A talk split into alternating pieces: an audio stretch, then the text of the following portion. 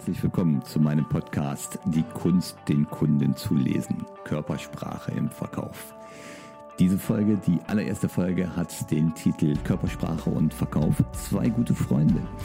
Warum das so ist, warum Körpersprache und Verkauf so gute Freunde sind, warum das so gut zusammenpasst, dass ich dem einen ganzen Podcast widme, das werden wir uns gleich angucken und wir werden es auch anschauen oder beginnen uns anzuschauen. Was ist überhaupt die Körpersprache, die wir da im Verkauf wahrnehmen? Ne? Und das machen wir gleich ganz in Ruhe.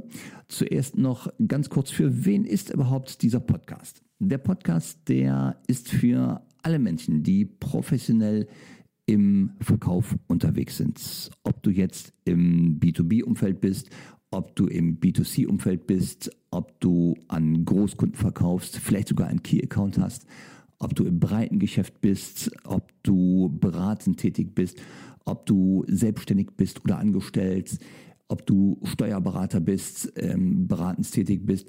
Für alle diese Menschen ist dieser Podcast. Und es gibt noch eine Voraussetzung meinerseits, dieser Podcast ist für alle Leute, die besser werden wollen. Ja, besser werden wollen in der Form, dass es uns gelingt, noch bessere Gespräche mit Kunden zu führen, noch mehr Verständnis äh, über den Kunden zu erlangen, noch besser dem Kunden das Gefühl zu geben, er ist bei uns richtig als heute und natürlich, wir sind im Verkauf unterwegs, wir wollen noch mehr und noch bessere Geschäfte machen. Wie uns da die Körpersprache unterstützen kann, das schauen wir uns hier an.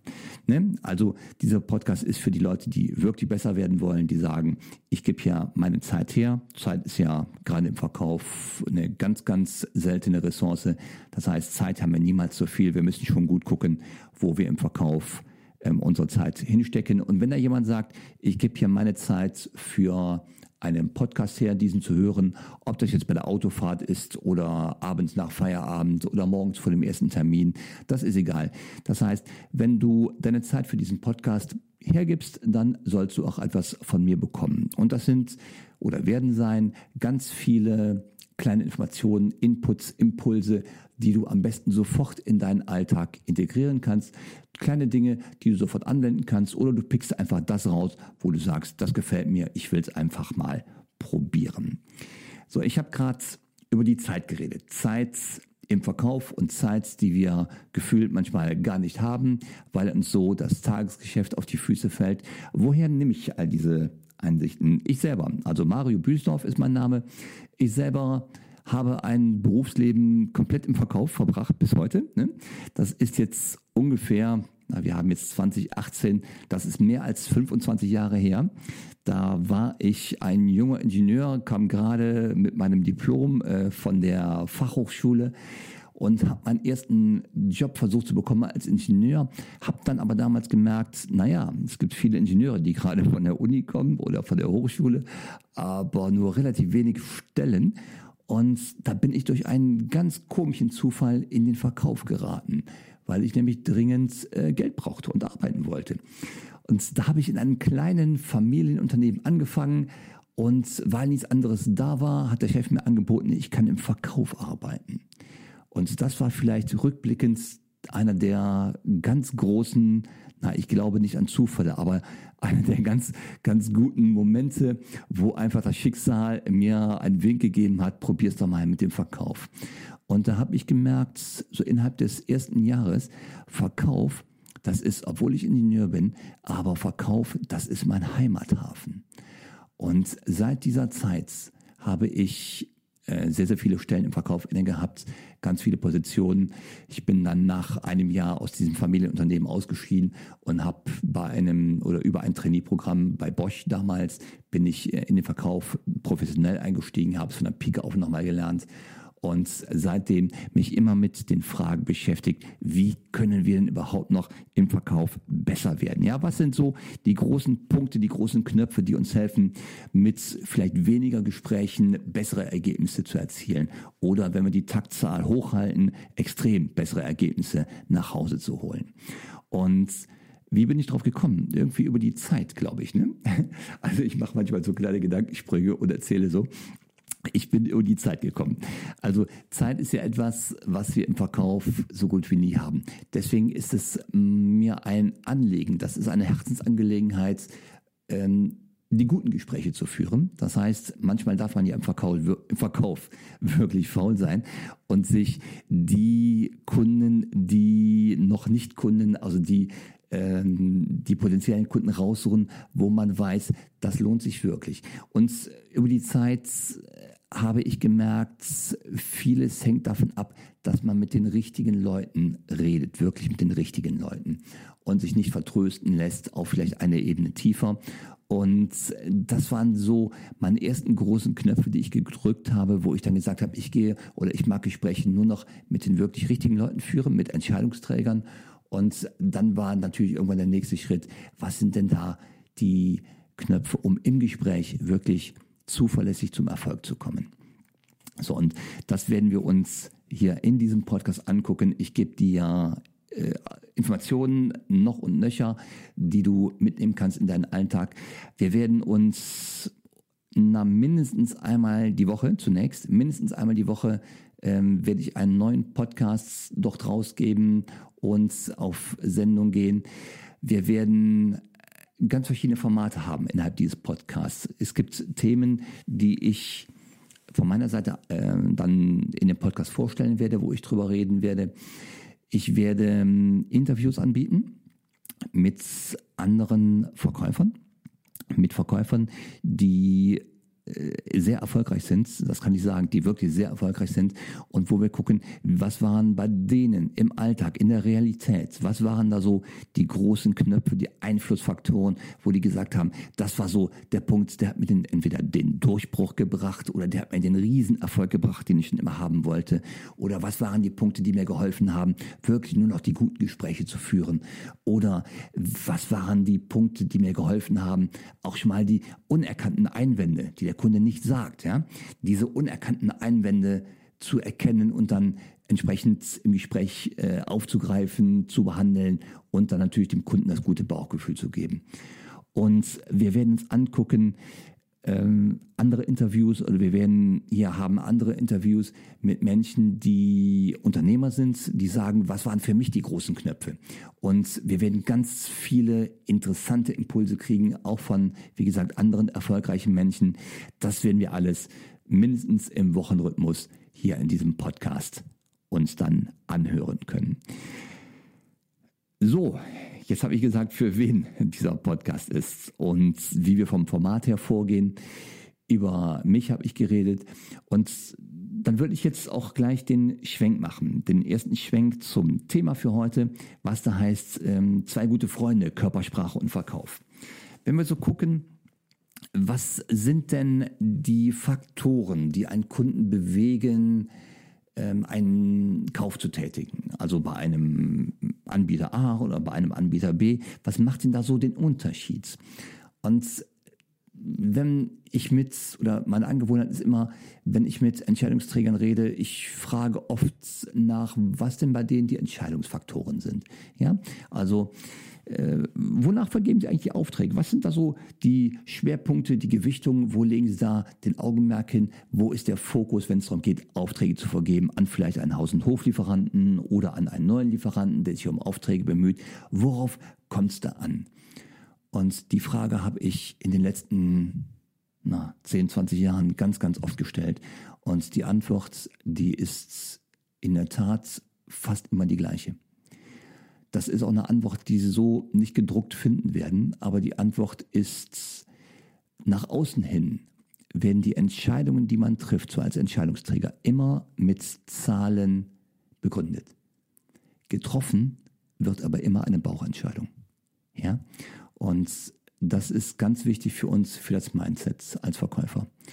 Eine Entscheidung wird nach außen hin mit Zahlen begründet, fast immer. Nach innen, also die Entscheidung getroffen, wird aber im Bauch. Das heißt, wir müssen ja als Verkäufer dann in der Lage sein, dieses Bauchgefühl ja, gezielt anzusteuern, das heißt gezielt herbeizuführen, das gute Bauchgefühl, dass der Kunde sagt, hey hier, bei dem Verkäufer A, da bin ich richtig, da bin ich gut aufgehoben. Der hat verstanden, was ich will. Der hat kapiert, worauf es mir ankommt. Der weiß, welche Sicherheitsanforderungen ich habe. Und der Verkäufer gibt mir die Sicherheit, dass wenn ich mit ihm ins Projekt einsteige, ähm, er gibt mir die Sicherheit, dass ich weiß, das wird hier ordentlich in meinem Sinne zu meinem Erfolg geführt, den ich mir davon verspreche. Weil Verkauf hat ja ganz häufig etwas mit Verlust oder mit äh, Gewinnerwartung zu tun. Und das sind natürlich diese Motivationen, das sind diese Antreiber, das sind die eigentlichen Entscheidungsfaktoren für entscheidungstreffende Personen. Die Frage im Hinterkopf immer, was habe ich davon, wenn ich einen Auftrag an Verkäufer A oder Verkäufer B gebe.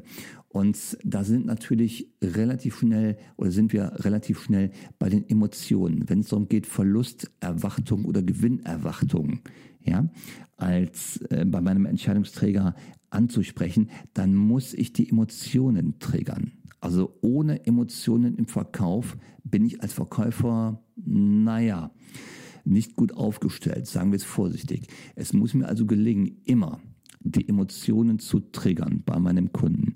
Welche Emotionen da sind, das werden wir uns auch angucken. Wenn es mir gelingt, die Emotionen richtig wahrzunehmen, richtig zu erkennen, richtig zu deuten, also zu interpretieren und dann nachher mit dem Wissen, was die Emotion gerade in dem Kunden auslöst, mit diesem Wissen, wenn ich damit wieder mein Gespräch führe, dann wird es mir gelingen, das gute Bauchgefühl aufzubauen. Und jetzt schlage ich nochmal kurz die Kurve oder jetzt wird der Kreis rund. Körpersprache. Wenn wir mal kurz gucken, woraus setzt sich Körpersprache überhaupt zusammen? Das sind natürlich die ganz auffälligen Dinge wie Gestik. Also was macht jemand mit den Händen, mit den Armen, äh, wie bewegt sich der Kopf, wie sind die Beine gerade unterwegs, wie stehen die Füße, wie ist der Stand, die Muskelspannung, die Kopfbewegung. Das ist so alles die Gestik. Das sind Dinge, die relativ auffällig sind. Ähm, und dann haben wir natürlich noch die, den Sprechstil, also nicht die Worte an sich. Die Worte ähm, sind, gehören nicht zur Körpersprache. Der Sprechstil zum Beispiel ist ein Teil der Körpersprache. Und dann haben wir natürlich das, was uns naturgemäß sofort ins Auge fallen sollte, nämlich die Mimik. Die Mimik sind alles oder sind alle die Muskelbewegungen, die mimischen Bewegungen im Gesicht eines Menschen. Und die Mimik ist deswegen so interessant, weil die Mimik alleine uns alle Emotionen, alle Basisemotionen widerspiegelt, die ein Mensch haben kann. Wir müssen nur wissen, wo wir hingucken, um dann die Zeichen zu erkennen und richtig zu interpretieren. Und deswegen ist die Körpersprache und vor allem die Mimik für uns im Verkauf, also die Körpersprache und die Mimik des Kunden, ist für uns im Verkauf, also als Verkäufer, so immens wichtig, dass wir da ein Augenmerk immer professionell drauf legen sollten. Es gab ja Zeiten, wo wir die Mimik perfekt beherrscht haben. Und das war, als wir alle zusammen ganz klein waren, als wir Kinder waren, als wir nämlich noch nicht reden konnten. Da hatten wir nur unsere Mimik als kleines Baby. Und vielleicht der eine oder andere hat selber Kinder mal beobachtet das. Wenn das Kind lacht, das Baby lacht, lachen auch die Eltern. Das Kind merkt natürlich, ah, die Eltern lachen. Wenn ich lache, das hat direkt eine Wirkung. Und äh, vielleicht mal gesehen bei etwas größeren Kindern, wenn die anfangen laufen zu lernen und das Kind fällt hin. Der erste Blick geht vielleicht zu Mutter oder Vater und dann guckt das Kind erstmal, wie guckt denn Vater oder Mutter? Lachen die? Dann lacht das Kind auch in der Regel. Wenn Vater aber besorgt guckt oder Mutter guckt besorgt und das Kind nimmt das wahr in der Mimik, fängt das Kind an zu schreien. Ja? Also wir sehen direkt als Kind hatten wir nur die Mimik und kannten uns dann mit der Interpretation und mit dem Wechselspiel Mimik und Emotionen sehr gut aus. Das haben wir dann ein bisschen verlernt, als wir angefangen haben zu sprechen. Das heißt, wir haben den Fokus immer mehr auf die gesprochenen Worte gelegt und spätestens, als wir dann in der Schule waren, stand das Wort, das Geschriebene oder das Gesprochene natürlich noch mehr im Fokus, viel mehr als die Mimik. Und so ist unser Beobachtungsmuskel für die Mimik etwas verkümmert über die Zeit, über die Jahre.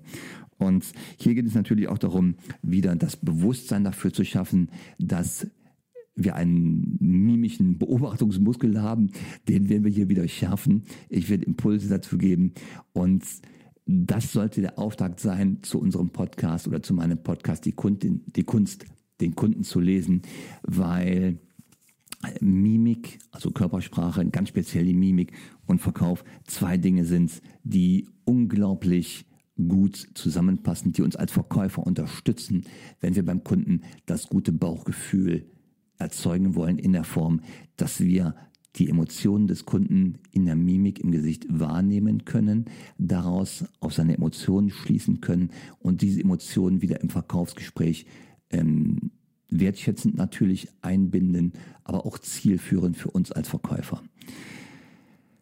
Jetzt bin ich schon für Teil 1, den ersten Podcast. Ähm, ich schaue gerade mal auf die Uhr, wir haben 15 Minuten schon. Jetzt bin ich schon ziemlich weit für Teil 1.